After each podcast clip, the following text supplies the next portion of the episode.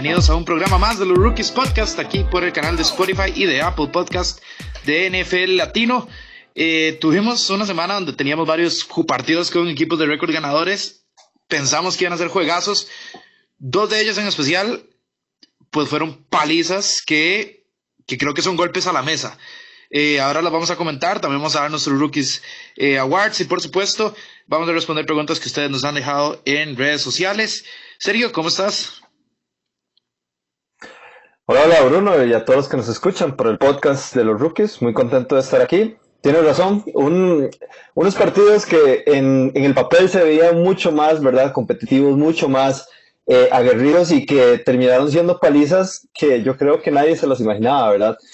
Eh, pero, pero bueno, yo creo que, que, más que palizas fueron como lecciones, como, como bien vos lo dijiste, y, y de eso inclusive vamos a hablar pues próximamente, pero sí, muy contento de estar aquí, ya empezando el verano en Costa Rica, ¿verdad? Ya está empezando a hacer un poco más calor en las tardes, entonces e, eso, más todas las cosas que vienen en la temporada navideña aquí, ¿verdad? En este país, entonces, ¿cómo no poder estar más contento con vos, Bruno?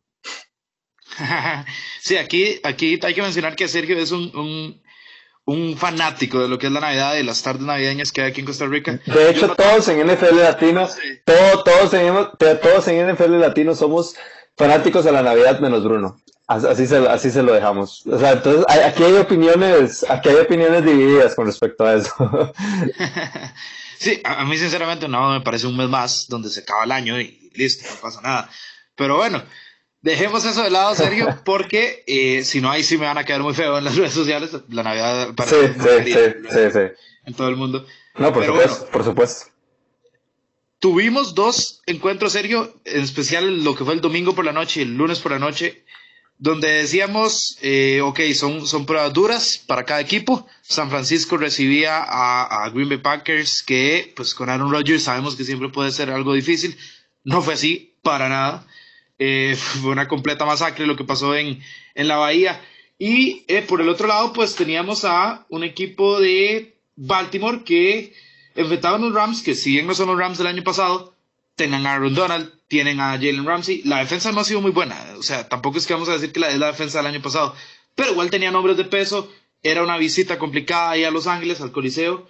Y pues bueno, eh, Los Ángeles, Baltimore terminó metiéndoles más de 40 puntos. Eh, la ofensiva fue neutralizada totalmente. Entonces, ¿cuál de estas dos palizas que, tuvimos eh, pues, este, en, este, en, en esta semana, cuál de las dos palizas a vos te dijo esto es un golpe a la mesa serio?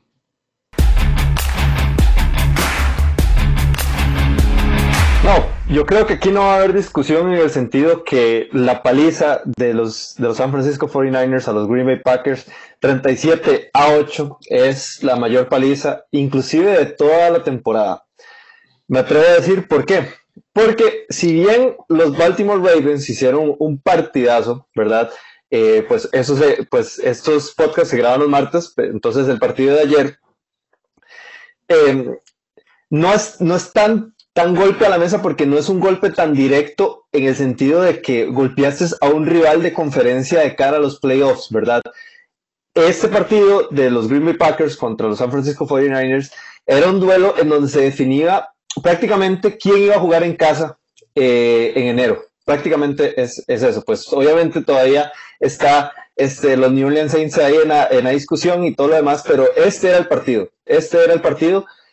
Y es que no solamente eh, fue un gane, fue la forma en la cual los San Francisco 49ers le pasaron por encima y por donde quisieron a los Green Bay Packers. O sea, Aaron Rodgers solo lanzó 104 yardas y ningún jugador hizo más de 50 yardas, eh, pues eh, vamos a ver, en cada ámbito, ¿verdad? Porque Aaron Jones sí tuvo 80 yardas, pero totales. Sin embargo, ningún jugador, ¿verdad? Hizo más de 50 yardas terrestres o más de 50 yardas aéreas. Eso te dice que es un golpe de autoridad. Y aún así, la, ofensiva, o, vamos a ver, si, si, ya, si ya, por ejemplo, la defensa fue lo suficientemente buena como para parar a este equipo de los Green Bay Packers, la ofensiva hizo también su trabajo. Y George Kittle, a pesar de venir de una lesión, te hizo un partido de más de 100 yardas. Entonces, eh, es un golpe directo y un golpe importantísimo en la NFC, una NFC que está sumamente peleada y que yo creo que ya tiene un claro favorito de cara a los playoffs. Sí, yo tengo que admitir que fue algo sorprendente para mí. Eh, yo sabía que, pues, todo, yo no, todo el mundo sabía que la defensa de Green Bay había bajado bastante, que, que a pesar de que uno ve los nombres que hay en ese front seven, ve los nombres que hay en la secundaria y dice, bueno, esto debería ser una buena defensa, pues no es el caso, ¿verdad? Eh, vemos que la línea ofensiva pasa lo mismo. Uno de Bactiari, uno de Bulaga. Bueno, Bulaga está lesionado, pero igual no tiene una gran temporada. Y uno dice, debería ser una buena línea ofensiva. El, pues tampoco es así. El, el pisotón que le dio eh, San Francisco a, Green Bay fue absurdo. O sea, creo que tenemos que también ya decir, Jimmy Garoppolo no será el punto fuerte del equipo, pero es un quarterback suficientemente bueno como para llevar a este equipo a, terreno largo, dependiendo también de lo que haga la defensa, pero es un quarterback suficientemente bueno. George Kittle, como sí, esa es la definición, esa es la definición.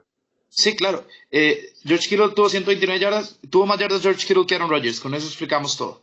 Eh, la ofensiva de los Packers fue nula, estuvo ausente, ausente. Fue algo impresionante realmente.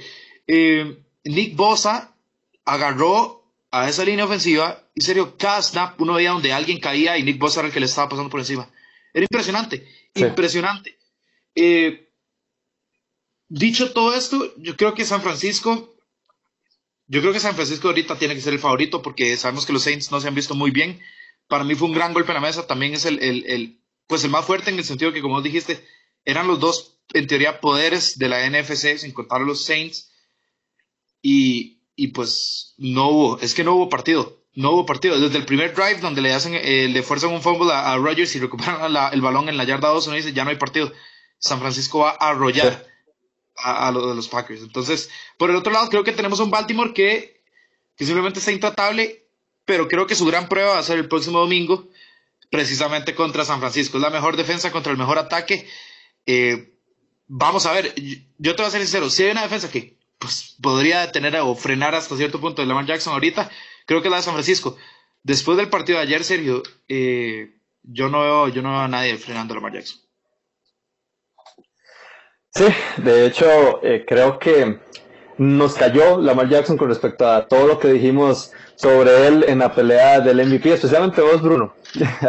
ya, hay que, ya, ya hay un punto en donde hay que reconocer eso de Lamar Jackson, lamentablemente. Bueno, no sé si lamentablemente, e, ese tal vez no es como la mejor palabra que podemos usar en, esta, en este contexto, pero, pero sí, o sea, simplemente lo que ha hecho Lamar Jackson ha sido algo eh, pues, pues vamos a ver, para las, defensas es inevitable, es inevitable simplemente parar tan siquiera a, a Lamar Jackson y, digamos, y cuando finalmente lo puedes parar un poco, viene Mar Ingram, viene Hollywood Brown, viene Andrews, el, el entonces, o sea, son, muchas piezas que realmente uno no veía tal la, la, dimensión a principios de la temporada y que, y que ahora perfectamente estos dos, como dijiste, eh, los, los San Francisco 49ers y los Baltimore Ravens son los dos mejores equipos de la NFL ahorita entrando a semana 3. Entonces, eh, son de esas sorpresas que uno no puede esperar a principios de la temporada y que aún así, eh, pues ahí los tenemos y los vamos a ver este domingo, que definitivamente va a ser un, Super Bowl prácticamente adelantado. Sí, para mí es eso, es un Super Bowl adelantado porque creo que son los dos equipos que mejor están. Y creo que son los dos equipos que ahorita deberían estar eh, pues, eh, favoritos, ¿verdad? Para, para verse ahí en, Miami. Con, conforme a lo de Lamar Jackson, bueno, el, sí, yo, yo, yo, yo era un, abogado, digamos, de, lo que Russell Wilson podía hacer. Esta semana, Russell Wilson tuvo la oportunidad contra unos Philadelphia Eagles que tiene una secundaria desastrosa. No la, a, pesar de que ganaron, Russell Wilson no fue el factor con el que ganaron, no, sus números no fueron buenos. No, fueron malos, ¿verdad? Pero no, no fueron buenos. Y, y Lamar Jackson todo lo contrario. O sea, Lamar Jackson eh, eh, atropelló, atropelló, atropelló todo lo que, lo que significaba eh, enfrentar a los Rams. y sí, sí, sí, sí. Lamar Jackson es ahorita el MVP, a, menos de que o se lesione, ojalá no, ¿verdad? O tenga un partido de verdad muy, muy desastroso contra San Francisco, porque no creo que nadie más lo pueda hacer tener un partido malo. y, que Russell Wilson vuelva a tener partidos épicos. Yo creo que, yo creo que esto ya, ya está cerrado. Básicamente lo mismo que pasó con Mahomes y Breeze el año pasado, donde después del partido de Dallas ya se cerró todo esto y Mahomes se fue, se despegó. Creo que Lamar Jackson hizo eso esta semana y, y bueno, realmente no, no, hay, no, nada que decir. Eh, Lamar Jackson eh, al principio de la temporada menospreciamos tal vez un poco sus buenas actuaciones porque bueno, Miami, bueno, aquí y allá, ¿verdad? Eh, no tenía, no tenía pues grandes, grandes oposiciones, pero ya estamos terminando la temporada más bien, ya vamos para semana 13 y el tipo cada semana se mejor sin importar quién esté. De hecho, aquí es eh, la verdadera prueba para muchos equipos ahorita para demostrar qué es lo que tienen de cara a la postemporada y quiénes, y de hecho, a finales de noviembre y diciembre es donde se definen los contendientes de los pretendientes, verdaderamente, porque aquí es donde, donde las pruebas se hacen más complicadas y donde ya vemos qué es lo que puede traer cada equipo que va a participar en la postemporada. Sí, creo que lo dijiste súper bien. Eh, pretendientes de contendientes, ahí se separan. Nada más claro que ese, ese San Francisco Green Bay, de hecho. Pero, pero, o sea, sí, ya yo creo que eh, podríamos ir poniéndole la firma, al menos yo, le puedo ir poniendo la firma a, New Orleans contra San Francisco en esa final de la NFC y, le pongo la firma que Baltimore puede llegar largo si, si al final vemos pues ese progreso en ya bajo presión en, partidos de playoffs que creo que lo va a tener. Recordemos que Lamar Jackson tiene 22 años, ¿verdad? Es un bebé. El tipo, el tipo, el, tipo está largo de llegar a su, a su mejor nivel. O sea, largo, le quedan dos años para empezar a su prime, pues, digamos. el tipo tiene 22 años y está haciendo esto. bueno, vamos a Mahomes, ¿verdad? Ya, ya, ya hay un Mahomes precedente. Tiene 24. Hay un precedente. Mahomes tiene 24. Sí, correcto, pero... Imagínate lo que va a hacer Lamar a los 24. Entonces, ¿verdad? Nada más hay que ponerlo ahí en contexto porque lo que está haciendo este tipo es, fenomenal. Pero bueno. Sí, correcto. Eh, correcto. sí, sí. Después de, después de, de, de esto, yo creo que ambos equipos se, se, pueden consagrar, ¿verdad, Serio? Como los rivales a vencer en cuanto a nivel futbolístico se habla en, en, cada conferencia, sabiendo sí que los Patriots son los, son los dueños del, del, Super Bowl y que nunca se les puede contar, siempre van a ser un equipo a vencer mientras tenga a Bill Belichick y Tom Brady. Sí, sí, por supuesto, o sea, son tanto Baltimore en americana como, como San Francisco en la nacional son los dos equipos que ahorita eh, pues nadie se quiere enfrentar obviamente eh, en americana también tenemos a, a, los, a los New England Patriots que inclusive tienen una mejor marca que Baltimore pero yo siento que esa marca ha sido mucho humo verdad este y de hecho y hecho yo también decía que este 10 y 1 de San Francisco era más humo que otra cosa pero ya nos están demostrando eh, pues todo lo contrario entonces, sí, definitivamente, eh, pues nadie se va a querer enfrentar eh, a, tanto a, New England como a Baltimore en la americana, a pesar de que, pues, a como van las cosas, esos son los rivales que fijo hay que enfrentarse en el, en el divisional. Em, y, y, por el otro lado, nadie se va a querer eh, enfrentar a, a, San Francisco en el Levi Stadium. Sí, así es. Pero bueno, pasamos a las preguntas que ustedes nos hacen en redes sociales. Eh, especialmente en Instagram, ahora también en Facebook, eh, en las historias. También nos pueden dejar las preguntas ahí por si les parece mejor, no sé, ya cuestión de gusto de cada uno. Pero bueno. Eh, deben haber bastantes de Lamar Jackson, ¿verdad? Por supuesto. Que, deben haber bastantes, que deben haber bastantes de Lamar Jackson. pero, pero, pero, pero bastantes, bastantes ahí eh, porque nos están bombardeando. O sea, ya, ya llegó un punto donde tenemos que bajar y bajar y bajar y siguen preguntas. Les agradecemos montones, en serio. Pero bueno, vamos con la primera.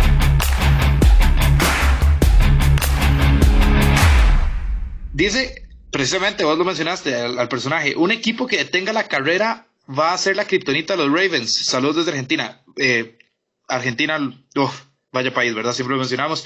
Eh, ¿Hay alguna kriptonita?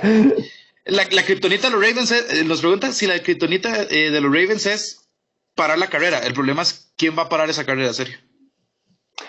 Sí, o sea, eh, de hecho yo hacía esta comparación en el, en el programa NFL Latino TV en, en TV Más hace como ya varias semanas atrás que yo comparo este equipo de, los Baltimore Ravens con el de Seattle el año pasado, en donde nosotros sabíamos que Chris Carson iba a hacer pues corridas y que Russell Wilson también se podía escapar.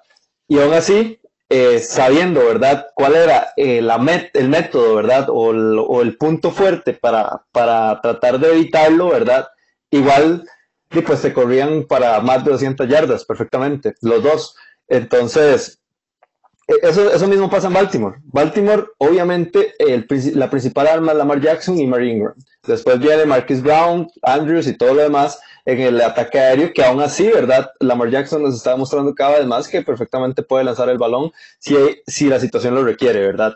Em, yo siento que em, quiero ver ese partido del domingo contra San Francisco, porque San Francisco, a pesar de que no tuvo buenas, eh, buenas dos semanas atrás con respecto a la defensa contra la carrera, eh, pues prácticamente pararon a Aaron Jones. Aaron Jones, pues como lo dije en el bloque anterior, tuvo menos de 50 yardas eh, terrestres y que aún así, ¿verdad? Aaron Jones había tenido como buenas, una buena seguidilla partidos en donde, en donde tuvo buen, buen yardaje.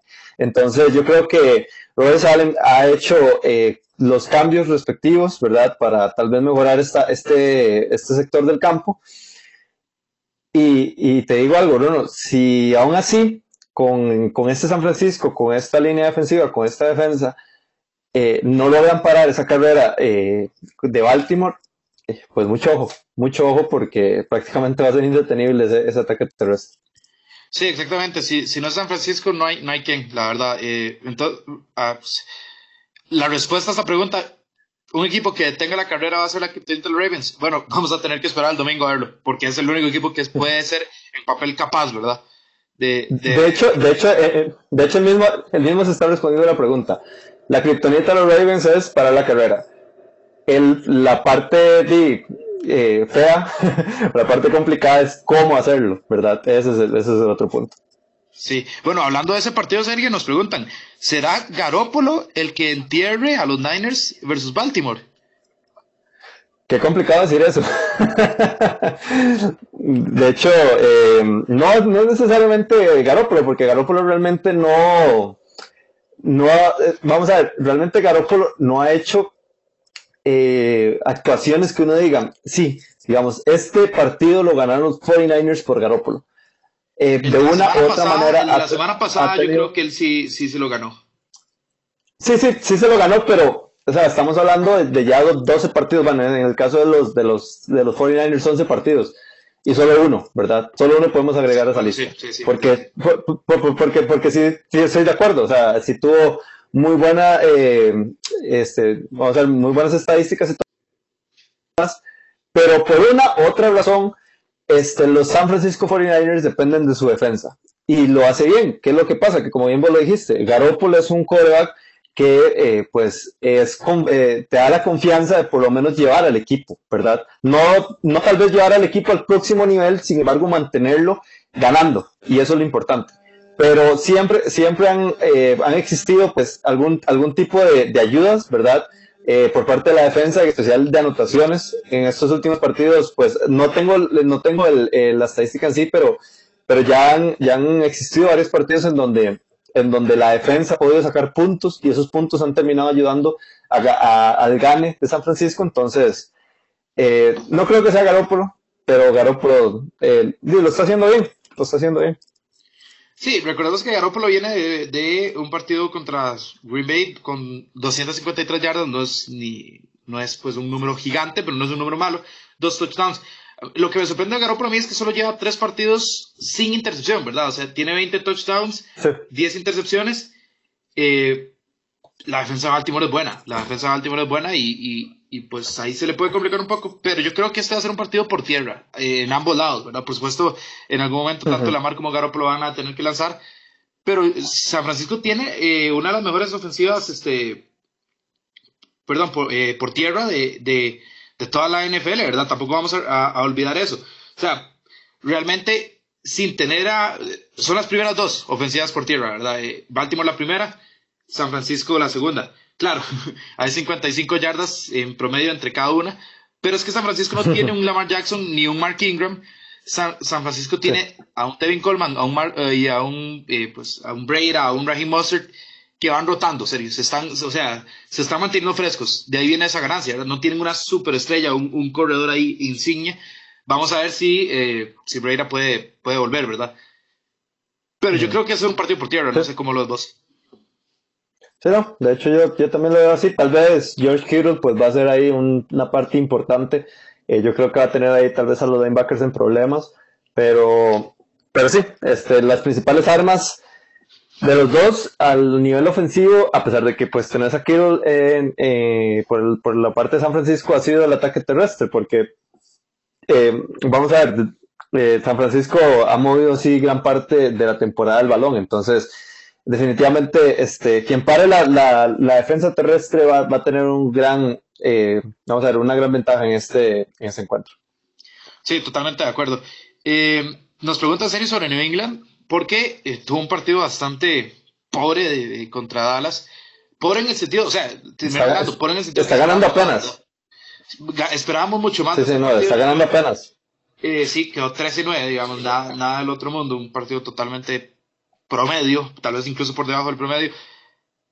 Eh, entonces nos preguntan, la línea ofensiva se vio mucho mejor. Claro, volvió Isaiah Wynn, hay que, pues, hay que, pues, hacer, hacer notar eso, ¿verdad? Porque es una, es una, es un regreso importantísimo.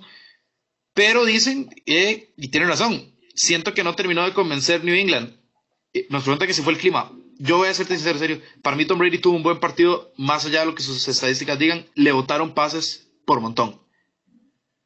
Sí, de, hecho sí, de hecho en Kill Harry no, no estaba muy bien que digamos. Este, ha tenido varios... Eh, vamos a ver, pues varias jugadas en donde perfectamente podía este, agarrar el balón y, no se pudo quedar con él. Pero bien, es un novato que está recién entrando a la liga, ¿verdad? O sea, de hecho viene una lesión, no ha jugado pues toda la temporada, entonces eh, ahí le doy el, como el punto de la duda, ¿verdad? A, a, a Harris, sin embargo, también este, hubieron otros receptores que pues no se pudieron quedar con, con el, con el balón y el ataque terrestre ha sido un problema este año. Pues Sonny Michel no ha estado pues a nivel que estuvo la temporada pasada y, le está costando mucho en cierto punto em, mover el balón a, a, New England, ¿verdad? Y, y, vamos a ver, este, siento que igual estaba enfrente de una gran defensa como, la, como es la de Dallas, tampoco hay que menospreciar eh, al rival.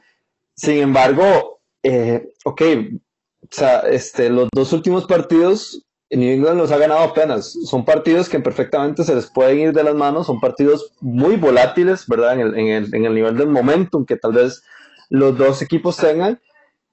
Y pues, pues bueno, viene Kansas City y viene este, los Texans. Tal vez más Kansas City que Houston, pero estas van a ser pruebas complicadas. que te pueden ganar partidos, sí. perfectamente. Y y en ese momento, em, el equipo está dependiendo, yo creo que excesivamente de la defensa, a un punto en el cual que si la defensa ya no responde, este equipo se va a echar para atrás y se los van a comer muy mal. Entonces, em, o sea, vamos a ver qué es lo que pasa en estas semanas, pero yo no veo muy bien a, estos, a estos Patriots. Sí, Edelman votó, eh, o sea, dejó ir cuatro pases, Jacob Meyers, este, perdón, Jacoby Meyers dejó ir cinco pases. Burhead dejó ir tres. En Kill Harry dejó ir tres. Solo hizo una recepción, de hecho en Kill fue el touchdown, pero en fin. Eh, o sea, Leo, James White dejó ir dos. Es, es, es un dato importante porque eh, si bien estaba lloviendo y había pues al parecer bastante viento y demás, viejo, muchos de esos pases eran agarrables, o sea, para, de verdad agarrables, no eran, no eran muy forzados. Eh, y, lamentablemente, ¿sí? y, lamentable, y lamentablemente esas estadísticas no se ven reflejadas eh, en, bueno, en las estadísticas, más bien eso va, eh, habla mal, ¿verdad? Al nivel estadístico de Tom Brady, pero no es así. Sí, el problema es ese, que como vos decís, vienen de Sean Watson y vienen Patrick Mahomes, ¿verdad? O sea, ¿qué pasa? Que sabemos que Dallas a la hora grande siempre se queda corto o sea, ya, ya eso que ni o sea, no se puede obviar. Dak Prescott es absolutamente lo mismo. Y que Carson Wentz no es el Carson Wentz del 2017 y además está a años luz de ese Carson Wentz. Eh, entonces, como dijiste, fueron dos partidos que pudieron haber perdido que no, pues, que el otro equipo no supo aprovechar, básicamente. Ahora viene Sean Watson y Patrick Mahomes. Eh, viejo, ellos sí saben aprovechar, ¿verdad? O sea, ellos son dos de los mejores mariscales de campo que hay en la liga. ahí puede haber un problema. Si, si, si la defensa ha jugado muy bien, ahí puede haber un problema si la ofensiva no carbura. Sí. Sí, no, como te dije, o sea, ese equipo ahorita es muy volátil y, ese 10-1 eh, dice todo lo contrario del estado eh, del equipo ahorita eh, deportivamente. Sí, exactamente. Sergio, nos preguntan sobre otro equipo histórico, los Pittsburgh Steelers, que ahorita, después de una gran segunda mitad de temporada, incluso un poquito antes, empezaron a, tener buen, buen nivel en el sentido de que consiguen victorias, están en puestos de comodín. Nos preguntan si se meten a playoffs. Recordemos que esa FC está muy pareja. ¿Se meten los Steelers al final a playoffs? Ay, qué complicado, qué complicado. Habrá que ver qué es lo que pasa con, el nuevo mariscal de campo, ¿verdad? Que, ahorita va a estar y que va a sustituir a, Mason Rudolph. Eh, porque sí, ya, ya nos dimos cuenta que Mason Rudolph no es la respuesta a este equipo, ¿verdad? Ante la lesión de, Ben Roethlisberger. Eh, pero ahí está, eh, vamos a ver, ese, ese último, último espacio, ese comodín en AFC se va definitivamente a resolver o se va a, definir en la semana 17. O sea, ya sea los, eh, vamos a ver, ya sea Tennessee, ya sea los Raiders, ya sea los Steelers, alguno de esos equipos se va a llevar ese, ese comodín hasta la última semana o hasta, en semana 16. O sea, está, está muy complicado eh, y de hecho me atrevo a, a dar mi pronóstico. en este, en, este. Voy a decir que no, pero no muy seguro, la verdad. No hay eh, Pittsburgh a playoffs. No hay Pittsburgh a playoffs, pero que es el problema, que los, que los equipos que están detrás de ellos son igual de volátiles que este equipo. Entonces cualquier cosa puede pasar en, esta, en este mes y medio que queda. Te lo pongo así, eh, parece que los Bills van a estar en un puesto de comodín, a pesar de que tengan un récord muy de humo. O sea, van 8 y 3, pero eh, no le han ganado absolutamente nadie, pero bueno, el estado de la FC les permite básicamente casi que afianzarse ya en el comodín.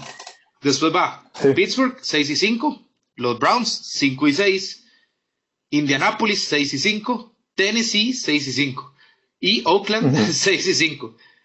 estamos hablando de que todo el mundo está igual. Ahora, yo te lo pongo así. Correcto. Devlin Hodges va a ser el nuevo, eh, el nuevo quarterback titular. A mí me gusta mucho más Hodges que Rudolph. Rudolph me parece un tipo que de verdad no podría, no sé cómo está en la NFL. Eh, pésimo, pésimo quarterback. Pero bueno, eh, igual, Rudolph Hodges contra Brissett van a perder ese macho, ¿verdad? Confío más yo en Brissett. Incluso confío más en Tannehill que en ellos dos. confío más en Derek Carr que, que, en ellos dos. Estamos hablando que al final de cuentas, Sergio, eh, si necesitan, en algún momento tu mariscal te va a tener que ganar un partido, porque así es la NFL. O sea, es el que comanda la ofensiva. En algún momento vas a depender de él. Todos los demás equipos tienen un mejor mariscal que, que los Steelers ahorita.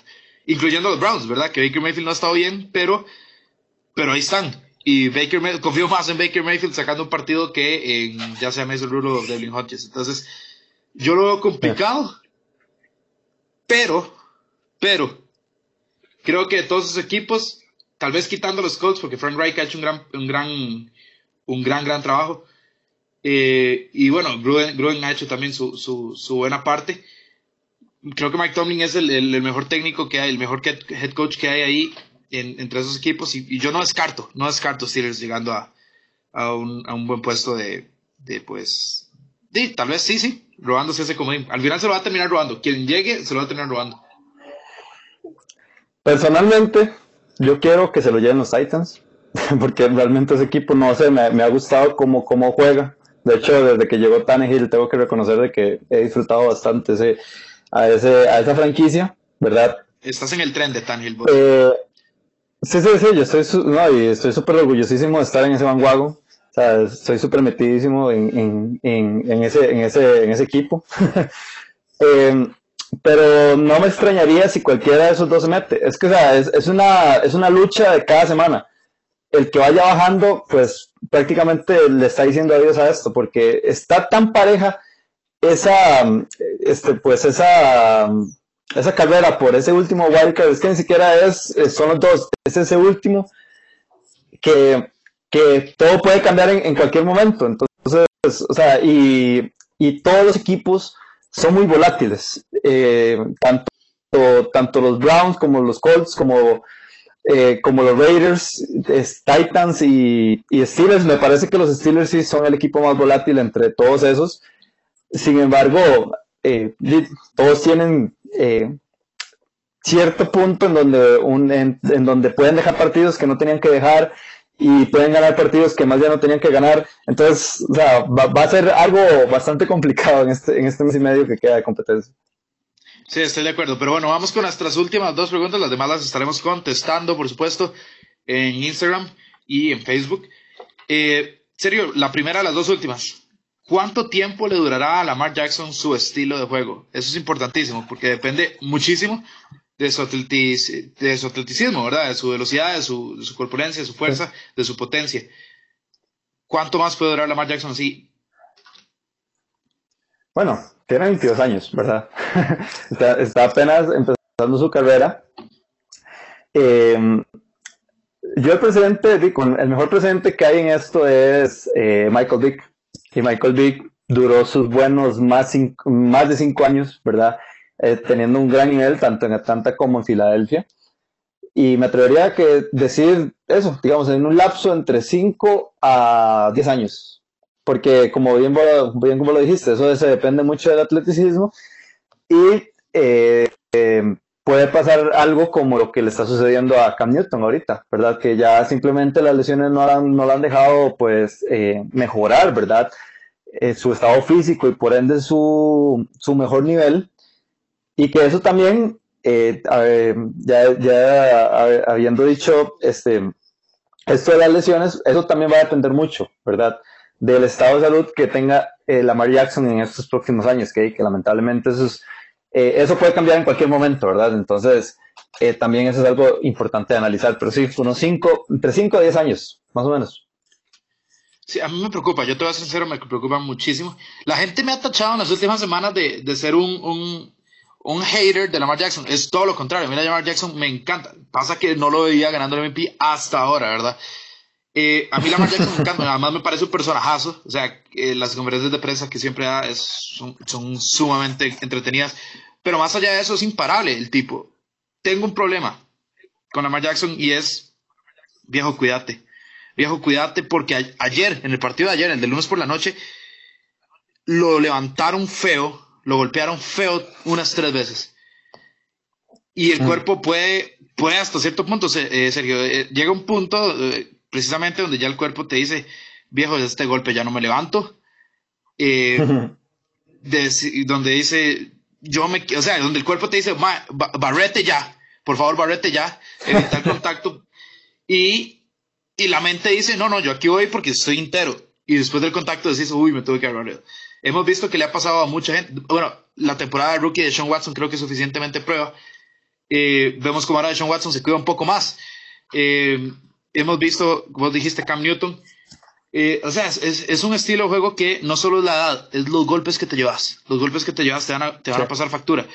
Yo le doy 3 a 5 años, a menos que sí cambie, al menos, al menos eso, que sacrificó un par de yardas, pero, pero viejo, barrete, porque si no, eh, o sea, en cualquier momento no te vas a levantar. Y sería una pena, sería una pena porque es un bebé, tiene 22 años, como lo hemos mencionado, y, y tiene todo el futuro por delante espero yo ese futuro sea con un poco más de cuidado de lo que está teniendo ahorita para que nos dure más, para que nos dure más a nosotros y en especial pues a los fanáticos de los Baltimore Ravens que deben estar muy felices ahorita de no tener a Joe Flaco y haber dado el paso pues a, a, lo que es este a lo que es la era de Lamar Jackson. La última pregunta, Sergio. ¿Es hora ya de no elevar tanto a Aaron Rodgers? Ya no gana partidos, no es Russell Wilson. Wow, aquí entre nos, ese pensamiento es sumamente parecido a uno que eh, nos ha expresado eh, fuera de cámaras Alonso Solano. me pregunto si tendrán algún contacto de, Triago 25 con Alonso Solano. serio, es hora ya no elevar tanto a Rodgers porque no gana los partidos como si lo hace Russell Wilson, por ejemplo. Sí, es que eh, vamos a ver, eh, la parte de las por parte de las derrotas, ¿verdad? Que ha tenido este equipo de los de los Green Bay Packers ha sido no solo culpa de él, sino también de factores externos. Por ejemplo, este sí se sí se ve bastante mal eh, esto de que en las dos últimas tres semanas ha tenido dos partidos de, menos de 200 yardas, cosa que para un Korak eso es bastante malo, ¿verdad? Y que en estas, dos semanas, en que en estas tres semanas dos de esos partidos hayan sido eh, completas eh, masacres, ¿verdad? En contra del, de la franquicia. Eh, vamos a ver, yo no bajo a Aaron Rodgers porque es uno de los mejores tomando decisiones. Eh, a nivel de inteligencia, Aaron Rodgers es, uno de los mejores, si no es que es el mejor. Y así como eh, pues ha tenido unas malas semanas, pues así pueden venir semanas buenas, ¿verdad? Ahorita, pues, este, los, Green, eh, Packers, perdón, sí, van, para, van para los Giants, un pequeño, me atrevería a decir que descanso, ¿verdad? Ahí al, al alto este, al alto nivel de estos últimos cuatro partidos, ¿verdad? Porque le, tocó enfrentarse a Kansas City, le, eh, le, tocó enfrentarse a Chargers, aunque, bueno, Chargers yo, no lo califico como alto, ¿verdad? Pero, pero, pero sí, eso fue uno, uno de una de las derrotas aplastantes que bastante bien y pues, pues ahora, ¿verdad? El, eh, el domingo contra, contra San Francisco, ¿verdad? Este, no, o sea, simplemente no, porque eh, el presidente de Aaron Rodgers es que Aaron Rodgers es demasiado talentoso como para bajarlo de ahí. Simplemente a nivel de talento, eh, sin contar así como la parte resultadista, ¿verdad? De todo esto.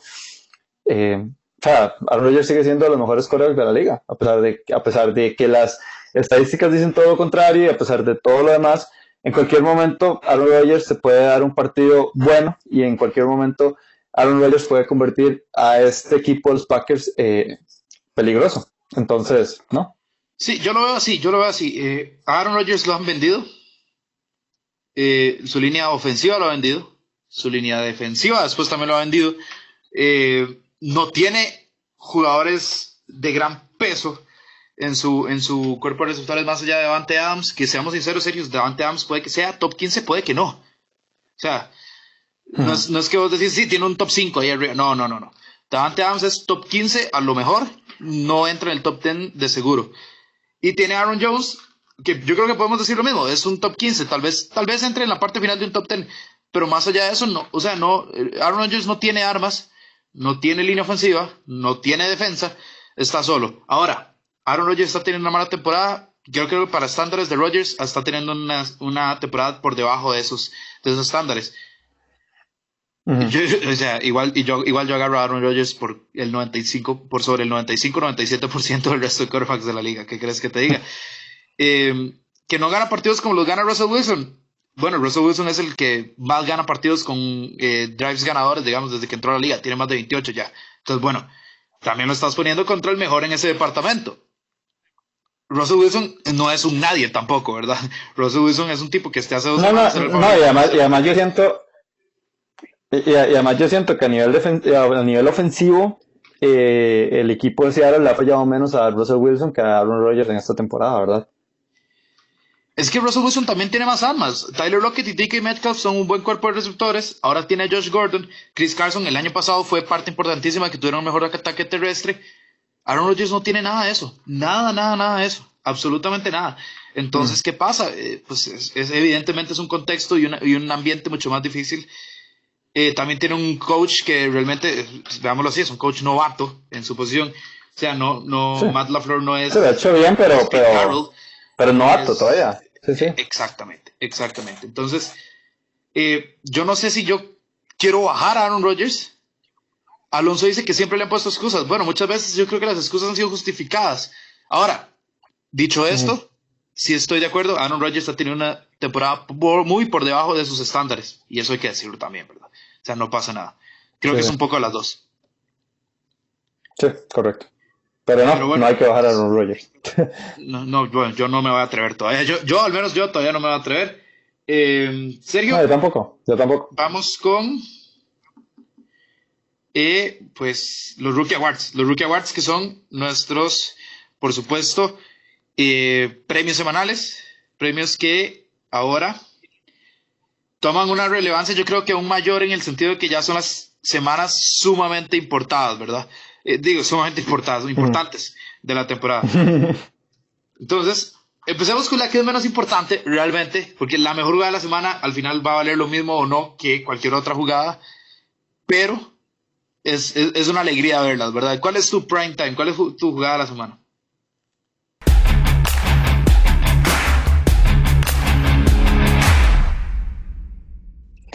Mi jugada de la semana, yo creo que es la de Tyler Boyd. Hizo dos, dos jugadas muy buenas y de hecho creo que fue en el mismo live, si, si, no me equivoco.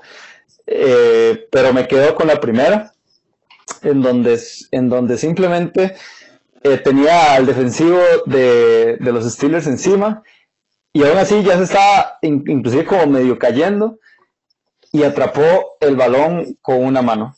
Y así, o sea, no, o sea, es que simplemente no, tenía ni gravedad ni espacio, o sea, nada le ayudaba en ese momento. Y aún así pudo hacer este, pues, la atrapada. Y en ese momento, eh, inclusive los Bengals tenían la oportunidad de llevarse el partido y finalmente ganaron eh, un encuentro de la temporada. Sin embargo, eh, pues la suerte no estuvo de, su lado. Bueno, no estaba a su lado en los últimos, no sé, 20 años, pero, pero eso es, otro ejemplo, ¿verdad? De, de, de, lo que pasa en Cincinnati. Bueno, ahí hay un golpe fuerte a los aficionados de Cincinnati, si es que tienen fuera de Cincinnati, pero bueno. Eh, mi jugada primetime también es la de Tyler Boyd. Eh, me recordó, por alguna razón, creo que él, obviamente no la atrapa con el, con el, con el, pues, con el casco, pero me recordó mucho a la, jugada de David Tyree en aquel Super Bowl, en el sentido de que tenía, al, tenía, tenía pues al defensor encima con una mano, él en lugar del casco como que se la, como que se la prensa con, con, pues, con la hombrera, ¿verdad?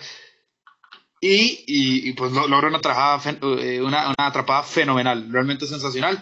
La terminó con una gran jugada donde también se tuvo que lanzar hacia atrás en una espiral horrible Ryan Philly. Eh, y con, conecta el touchdown. Evidentemente Cincinnati igual se quedó un poco corto, pero bueno, crédito donde, a, quien lo merece y, y, creo que Tyler Boyd tuvo, tuvo tuvo su buena mención para esta temporada. Eh, ¿Serio tu MVP? Mi MVP tiene que ser Derrick Henry. Derrick Henry hizo un partidazo contra eh, unos Jacksonville Jaguars que de por sí. Y aquí cito Alonso Solano, ferviente este, seguidor de, los Titans de toda la vida, literal toda la vida de la franquicia. ha sido Alonso ahí un fanático de, pues, de Tennessee, ¿verdad?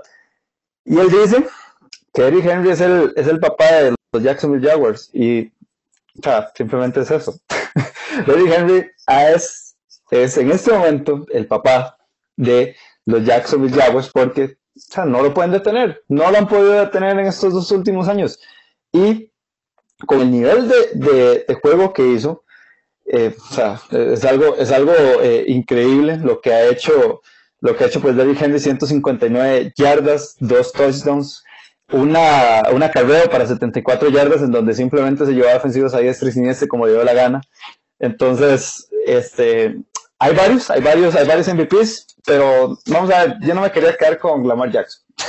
Entonces, quería escoger a, otro, a otro, otro jugador más y yo creo que también Derrick Henry se merece ahí reconocimientos para ganarse el MVP esta semana. Claramente, claramente. El MVP de la semana eh, hay ciertos nombres, pero Derrick Henry tiene que estar ahí. Yo nada más digo, eh, los que tienen a Derrick Henry en el fantasy están esperando la semana que se enfrentan a los Jaguars, siempre. O sea, porque eh, es sinónimo de probablemente 30 bastantes puntos por ahí. Una cosa de locos. yo no sé qué le pasa a Jackson. Jacksonville ve a Derrick Henry y, se asusta, se asusta. Les da pavor, les da pavor. Pero bueno, mi MVP sí es Lamar Jackson. ¿Y por qué? Bueno, porque si alguien ha dicho que el MVP no era hasta ahora Lamar Jackson, era yo. Entonces, ahorita tengo que pues dar la cara eh, pues, y decir eh, el MVP al menos de esta semana. Y creo que ya para lo que queda la temporada es Lamar Jackson. 15, 20 pases. Yo siempre he dicho que Lamar Jackson tiene que lanzar un poquito más, aunque no sea su estilo. Eh, lanzó un poco más viejo. Bueno, lanzó 20 pases, concreto 15. 5 de ellos fueron para touchdown y tuvo 264 yardas totales, porque eso no significa que haya dejado de correr. Eh, eh, bueno, y ya, ya, hablamos de Lamar Jackson, el viejo sin, el viejo sin imparable, ya no se puede hacer nada. Este tipo, eh, cuando empieza a correr no lo ves pasar ni siquiera. Y bueno, mucho menos capturarlo, ¿verdad? Ayer lo capturaron creo que una vez, pero, pero, el tipo es escurridizo, no, hay nada que hacer contra Lamar Jackson. Creo que es, está en un nivel aparte ahorita en este momento. ¿Tu bust de la semana, Sergio? Mi voz de la semana, yo creo que este te va a gustar bastante porque gracias a este equipo, gracias a este voz, te ganaste un, una apuesta. No voy a decir cuál es la apuesta, pero la ganaste con el ferviente aficionado de los Oakland Raiders de NFL Latino, que es Joshua Muñoz. Le enviamos un saludo por si nos está escuchando, pero el voz definitivamente tuvo que, ser los Oakland Raiders. ¿Por qué? Porque vamos a ver, ok, estoy de acuerdo, Green Bay solo anotó 8 puntos, y los Rams anotaron seis, pero tenían a grandes equipos enfrente, a los, a los dos mejores equipos de la NFL enfrente. Eh, los Raiders tenían a los Jets de frente. Y yo, con todo el perdón a Bruno y, y, todo, y todo lo que se merece, pero vamos a ver. Bien, Bruno lo dijo el jueves pasado en el programa de NFL Latino TV, en donde dijo, yo no sé cómo va a ganar este equipo, pero lo va a hacer. Y lo hizo. Y lo hizo bastante bien. eso, fue, eso fue lo peor de todo, ¿verdad? Y no, y no solo es eso, sino el gran trabajo que ha hecho Greg Williams, el coordinador defensivo de este, de este equipo los Jets, eh, con su defensa, ¿verdad? Específicamente. Eh, mantuvo a con 127 yardas, o sea, eso es muy poco para Eric Carr. George Jacobs, un, un, jugador pues que se ha mantenido pues bien, inclusive creo que es, es, el que está de primero, ¿verdad? En las apuestas para llevarse el rookie ofensivo del año, pues solo hizo 34 yardas. Eso pues dice pues bastante de lo mal que lo hizo los Raiders y lo bien que lo hizo eh, la defensa de los New York Jets. Por el otro lado, tenemos a Robbie Anderson, que casi tuvo un partido de 100 yardas, y Le'Veon Bell, pues, también haciendo cosas que solo Le'Veon Bell hace. Pero lo pongo en voz porque no solo es perder contra los Jets, simplemente vos no puedes salir de Nueva York solo anotando tres puntos. Es que, o sea, y, es que hablando de Nueva York, no importa cuál equipo, no puedes salir de Nueva York solo eh, o sea, anotando tres puntos, ya sea, eh, ya sea los Giants o los Jets. O sea, no se puede. Sí, bueno, voy a mencionar mi voz sumamente rápido porque mi revelación de la semana eh, viene para ese partido que acabas de mencionar. Entonces ahí nos extendemos un poquito más. Mi voz es muy rápido, Sergio. Mason Rudolph ni siquiera terminó el partido como titular. 8 de 16, 85 yardas solamente. Y contra Cincinnati. Contra Cincinnati el tipo no debería estar en la NFL, ni como backup, no debería estar en la NFL. Es muy, muy, muy, muy, muy, muy, muy, muy, muy malo. Es así de fácil. Eh, desde el primer partido que yo vi a Hodges dije, yo estaba escuchando, encima. Yo, yo, estaba escuchando que la XFL ya casi va a empezar y que, que, necesita jugadores, entonces yo creo que por ahí se puede ir. Yo, yo te lo pongo así, Mason Rudolph se va a la XFL y dura dos años más y se queda sin trabajo. El tipo es muy malo, es muy, muy malo. Desde el primer partido donde jugó Devlin Hodges, por aquella contusión que tuvo eh, Mason Rudolph, yo dije, Hodges es mejor. Eh, no sé por qué eh, tomaron la decisión de volver a traer a Rudolph a la, a escena. Y vamos a ser sinceros, si alguien se acuerda de Rudolph de aquí a 25 años, que creo que solo va a ser él, él mismo solo se va a acordar de la pelea contra Miles Garrett. Porque en la cancha no ha hecho absolutamente nada. Es un tipo que no tiene talento para lanzar el ovoide, es un tipo que no sabe correr. Eh, es simplemente un muy, muy, muy, muy, muy, muy, muy mal mariscal de campo. Entonces, ese es mi voz de la semana. De hecho, ¿sabes, ¿sabes qué es lo único, sabes qué lo único, sabes qué lo único que, que él ha hecho en su carrera? Golpearse la cabeza. Eso es, eso es lo único. Hacerse, hacerse, daño, hacerse daño él en la cabeza y listo. Eso, lo, eso, lo, es el resumen de lo que ha hecho Mason Rudolph eh, en, su, en, su, carrera como, eh, de, como coreback en la NFL. Eso es. Sí, el tipo es una piñata humana, eso sí es sencillo. Pero bueno, vamos a la revelación de la semana. Serio, antes de dar la tuya, porque quiero quedarme un poquito más en el, por supuesto, gran partido de los New York Jets. Para mí fue Sam Darnold. Yo he sido muy crítico de Sam Darnold, sigo siendo crítico de Sam Darnold, pero tuvo 20 de 29 pasos completos, 315 yardas, 2 touchdowns, sin intercepciones. Eh, y, sí, yo, yo lo mencioné en el programa, no sé por qué, no sé cómo, no me pregunten. Yo, o sea, la defensa de New York es la primera ante el, ante el, ante pues el juego por tierra. Es la primera. Ahora, yo voy a ser sincero, yo dije seguramente Josh Jacobs va a mandar esa métrica muy largo porque creo, creí que nos iba a despedazar. Pues no fue así. No solo eso, controlamos a Derek Carr. El equipo en general jugó muy bien. Es la tercera victoria consecutiva, papá. Y además, a todos los que nos escuchan les digo, vamos por cuatro porque viene Cincinnati.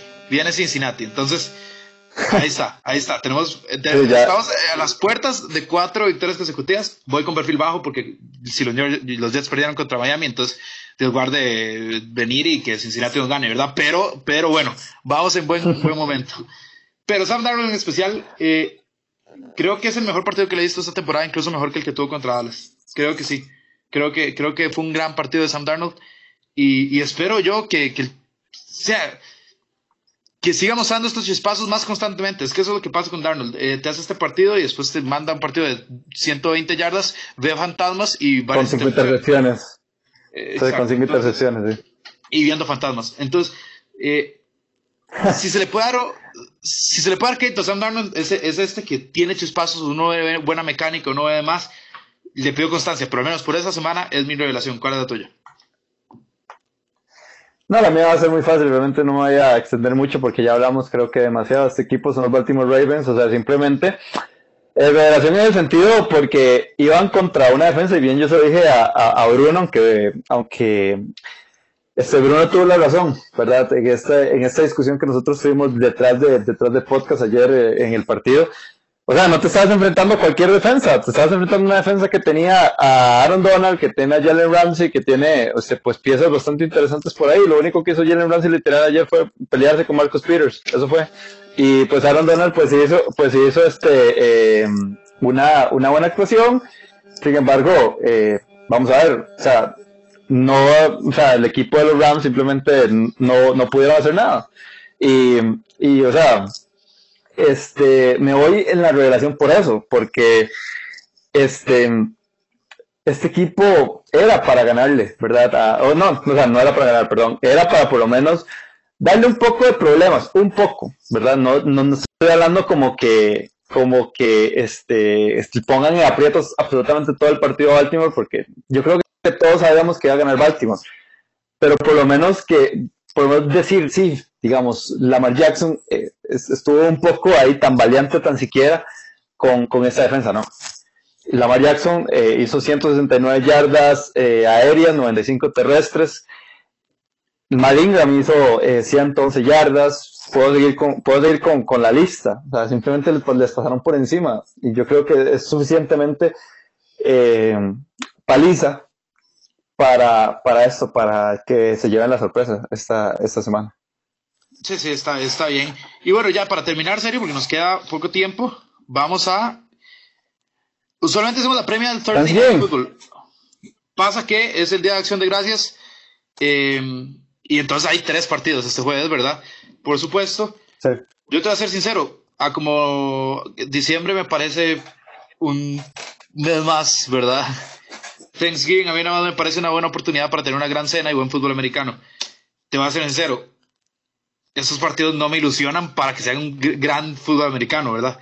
Pero bueno, hay dos partidos que al menos son divisionales, entonces ahí hay rivalidad, tal vez veamos algo, algo ahí por, pues, pues algo ahí por, por mayor emoción. El primero es Sergio, Detroit, que visita otra vez sí, Matthew Stafford a este, perdón, recibe a, los Chicago Bears. ¿Cómo es este partido? Yo te voy a decir, este partido yo lo veo con muy, muy, muy pocos puntos. Eh, una gran defensa en Chicago. Además, una, una, ofensiva muy diezmada en, en, Detroit sin su mariscal. Y pues bueno, Trubisky no puede hacer puntos para salvar su vida usualmente. Entonces, ¿cómo lo ves vos?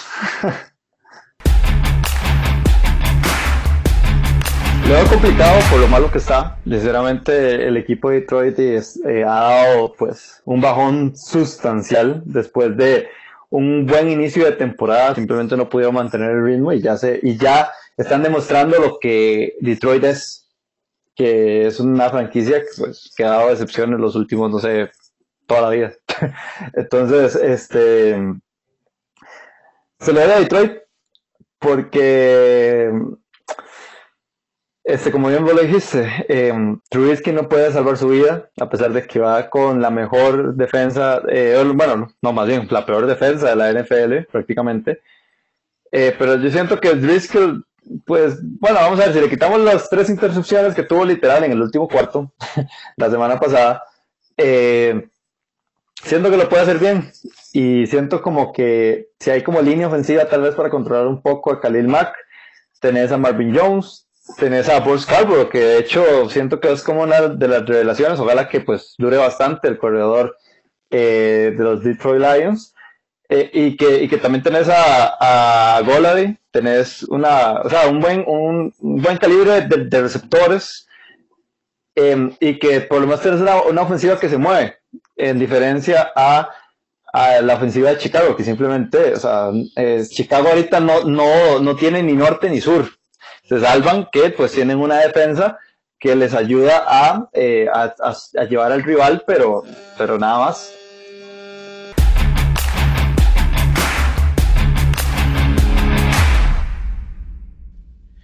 Eh, sí, yo sí veo a los Bears un poquito mejor, eh, por el hecho de que sin Matthew Stafford yo no veo cómo este partido lo puede ganar Detroit, porque la defensa de los Bears es muy buena. pero bueno, sí, sí, sí, un partido aburrido, realmente aburrido. Pero, pero bueno, Chicago todavía no está totalmente eliminado. Este partido debería, debería pues ganarlo, debería pues ganarlo Sí, yo es que, no sé, vos dijiste quitarle tres intercepciones a, Driscoll. Bueno, pero es que son tres intercepciones igual, ¿verdad? No, es que es bastante que quitar. Em, pero sí, pasemos al otro. Bills Cowboys, ¿cómo es este? No, esto yo lo veo para los Cowboys. Siento que, este, como mismo lo decías anteriormente, los Bills tienen ese 8 y 3 de bastante humo. De hecho, 8 y 3 en la nacional ese es el récord que tiene ahorita este, Big Relay, ¿verdad? Pero, pero sí, o sea, no, no, no, creo que los Cowboys eh, tengan, no, vamos a ver, o sea, se van a tener un poco de problemas porque la defensa de los Bills es lo suficientemente buena para generar problemas. Pero por el otro lado tenés un Josh Allen contra una de las, de las eh, buenas defensas de la NFL que, que inclusive la considero este, top 10 de la liga, o sea, la defensa de, Dallas, yo creo que va a ser suficiente como para llevarse ese partido. Eh, sí, yo nada más voy a dejar el dato por acá. Dallas va a 6-5, eh, pero va a 0-4 que enfrentando a equipos con récord ganador, ¿verdad? Con marca ganadora. Eh, ¿Qué significa eso? Que Dallas no es un buen equipo realmente. Dallas es un equipo que le gana a los que van perdiendo, pero cuando, cuando se ha topado con equipos con récord ganador siempre ha salido con las manos vacías. Ahora, los, los Buffalo Bills tienen victorias pues contra Miami, contra eh, los Jets, contra Washington, o sea, son, son victorias, como dijimos, de humo, contra unos Denver Broncos que ni siquiera tienen a Joe Flaco. Pero sí te voy a decir esto, y por eso yo creo que me quiero quedar un poquito con Buffalo, a pesar de que son visitantes. Es el quinto mejor ataque terrestre eh, entonces, entre Devin Singletary y, Frank Gore junto a, junto a Josh Allen, eh, los tipos suman 1.418 yardas y 12 anotaciones. Promedian 139 yardas por juego eh, por la vía terrestre, entonces es un buen número. Además de eso, pues la defensa, como dijiste, es una defensa bastante buena. Ha mantenido a sus oponentes en 20 puntos o menos durante 8 de las 12 semanas. Es decir, es la tercera mejor defensa total de la NFL.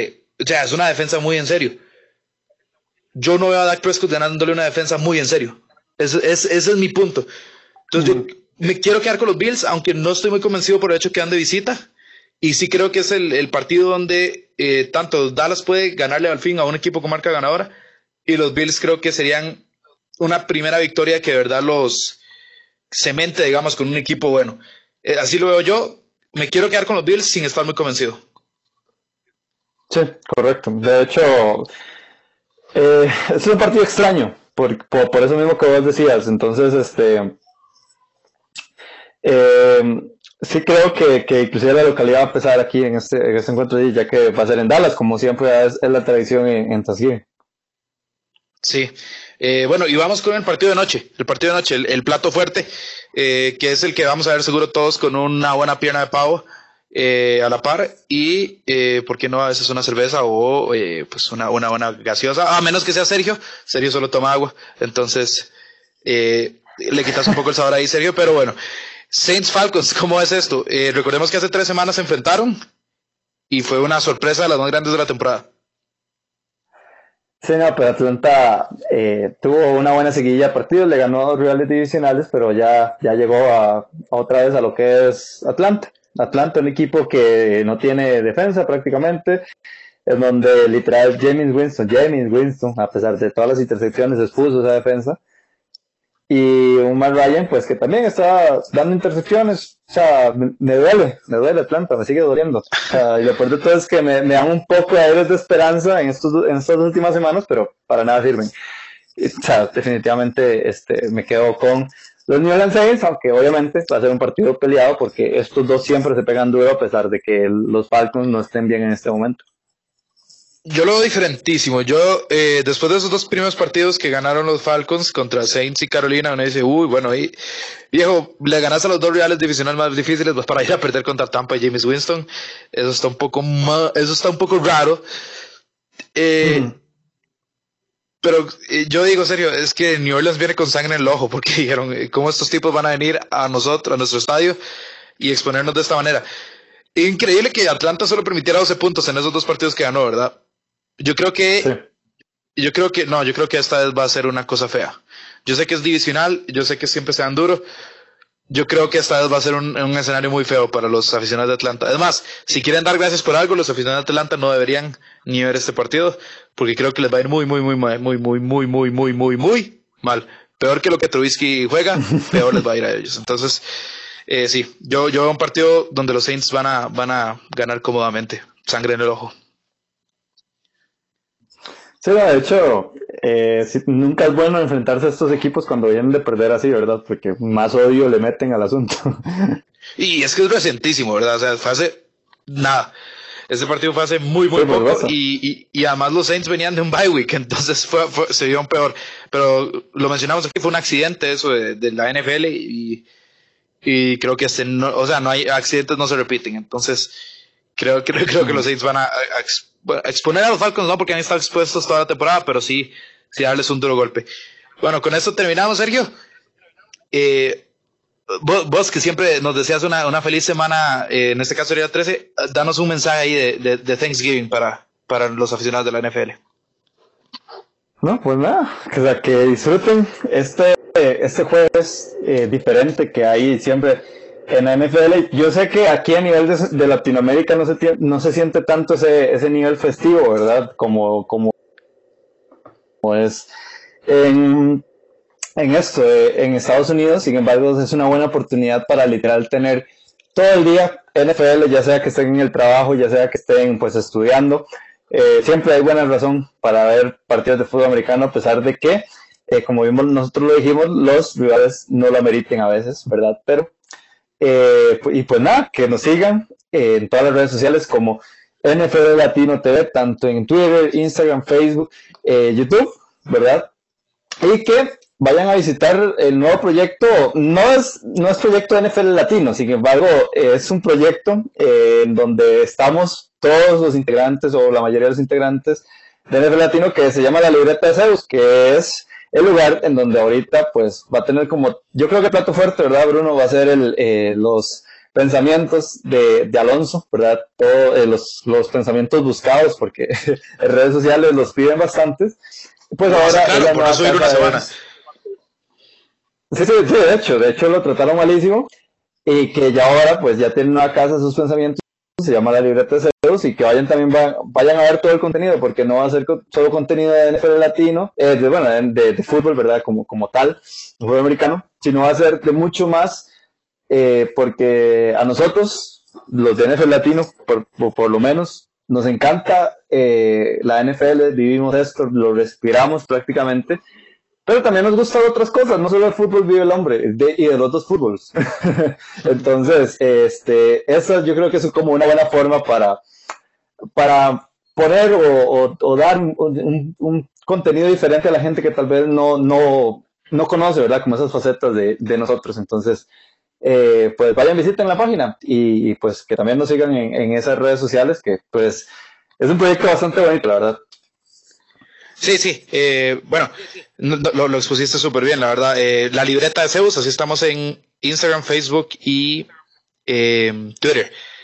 Es básicamente un hermanito de NFL Latino que va a estar, pues, no solo tratando temas de NFL como los pensamientos de Alonso, sino también, eh, pues, explorando tal vez nuestras opiniones en otros deportes o incluso, ¿por qué no?, en cultura pop, ¿verdad? Porque eh, el cine nos gusta a todos, las series nos gustan a todos y ahí tal vez podemos descargar, descargar un poco esos, esos pensamientos. Excepto serio, serio, eh, en eso es, eh, es un tipo que, que sí, que simplemente se rehúsa a vivir en la época en la que estamos, Pero bueno, eh, eso ya será cosa de él. Todos los demás series yo creo que sí les gusta, ¿verdad? La cultura pop y los otros deportes también, porque como dijiste, no solo la NFL y el hombre, aunque vamos a tener contenido de la NFL, ahí van a ver un, en unos par de días unos comentarios que tengo sobre Philip Rivers. Entonces, y por supuesto los pensamientos de Alonso. Eh, sin más, porque ya se nos acabó el tiempo. Hasta luego. Hasta luego. Feliz semana 13.